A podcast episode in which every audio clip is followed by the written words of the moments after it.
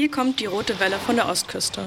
Die wichtigsten Schlagzeilen rund um den Bundestag aus der Sicht des Bundestagsabgeordneten für die Mecklenburgische Seenplatte und Vorpommern-Greifswald, Erik von Molotki.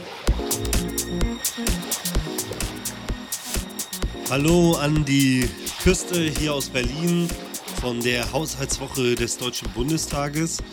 Eine extrem spannende, extrem wichtige Woche. Wir beschließen heute den Haushalt ähm, und äh, haben die ganze Woche schon den Haushalt diskutiert. Und es ist natürlich eine Zeit, wo gerade wir haben die Bauernproteste, wir haben viele Menschen, die für den Erhalt der Demokratie und gegen Rechtsextremismus auf die Straße gehen. Also eine extrem polarisierte Zeit und äh, aber auch, sag ich mal, mit einem gewissen Lichtblick.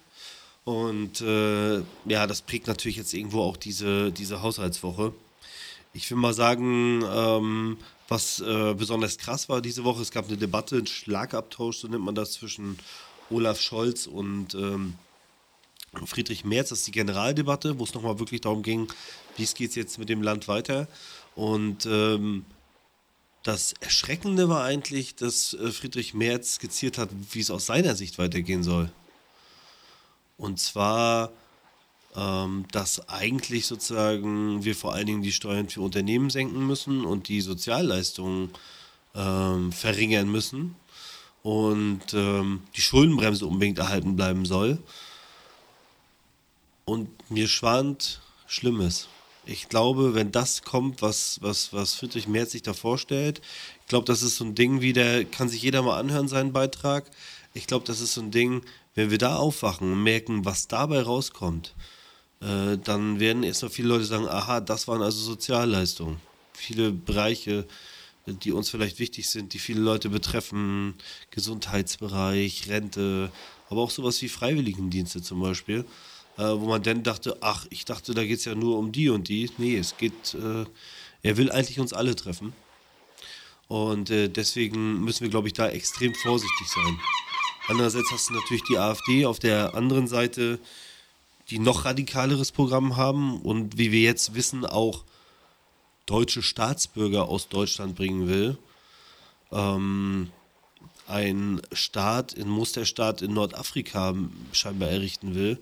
Und äh, das erinnert mich so an unsere wirklich dunkelsten, dunkelsten Zeiten. Auch die Nazis haben ja mit Madagaskar-Plan angefangen und haben gesagt, ja Mensch, die Juden, die wollen wir gar nicht ermorden, sondern wir wollen sie nach Madagaskar schicken. Und äh, ja, es macht einem Angst, aber gleichzeitig macht es einem Hoffnung, wie viele Leute jetzt auf die Straße gehen und sagen, nee, nee, nee, wir, wir lassen das nicht wieder zu.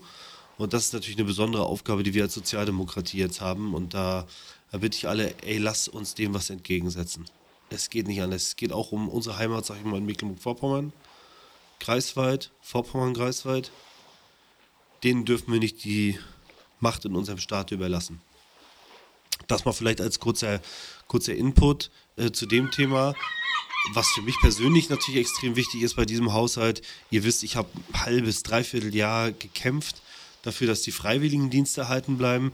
Diese Kürzung ist jetzt komplett rückgängig gemacht worden. Äh, es gibt diese Plätze für, für junge Menschen für das Jahr 2024. Das ist ein Riesenerfolg, an dem ganz viele beteiligt waren. Äh, und ähm, ich weiß, es kriegt da draußen kaum einer mit, aber wenn man da eine, wir haben da extrem viel Arbeit reingesteckt, ein Dreivierteljahr Arbeit. Und das heißt jetzt 30.000 Plätze am Ende mehr. Jetzt ist die Aufgabe, es hört hier niemals auf.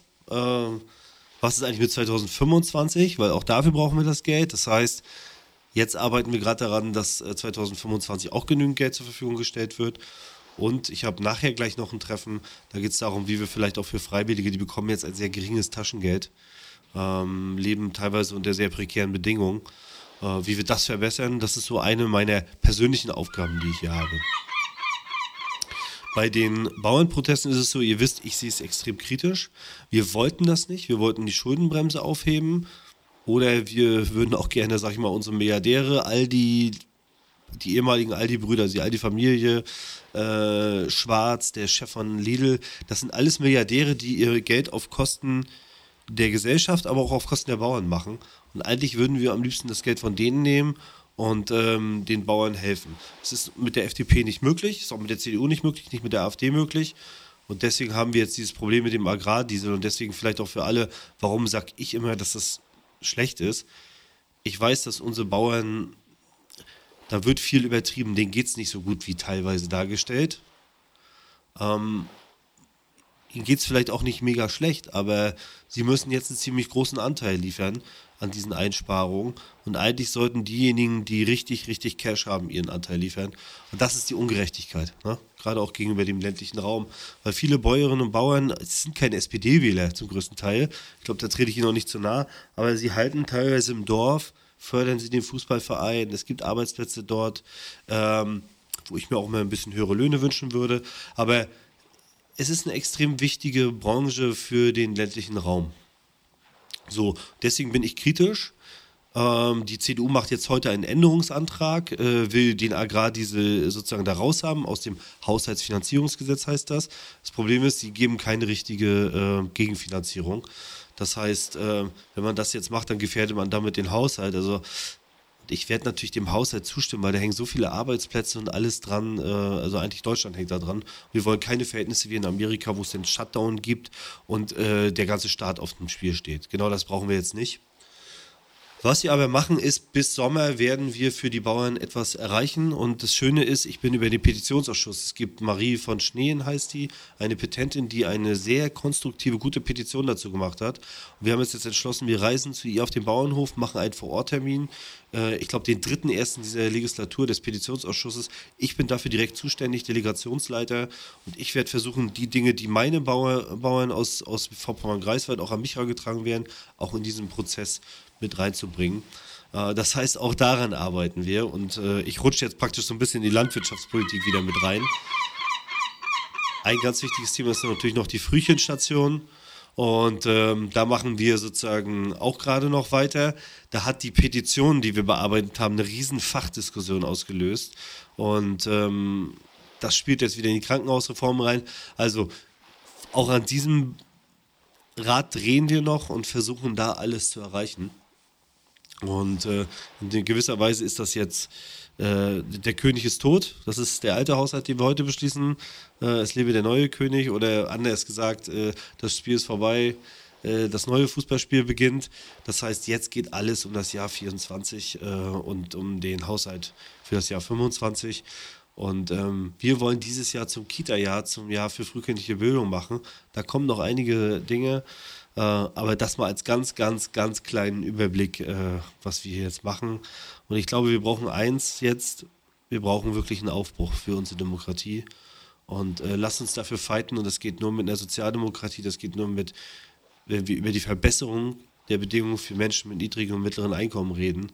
Nur so werden wir AfD besiegen und so, nur so werden wir diesem neoliberalen Schreckgespenst Friedrich Merz was entgegensetzen.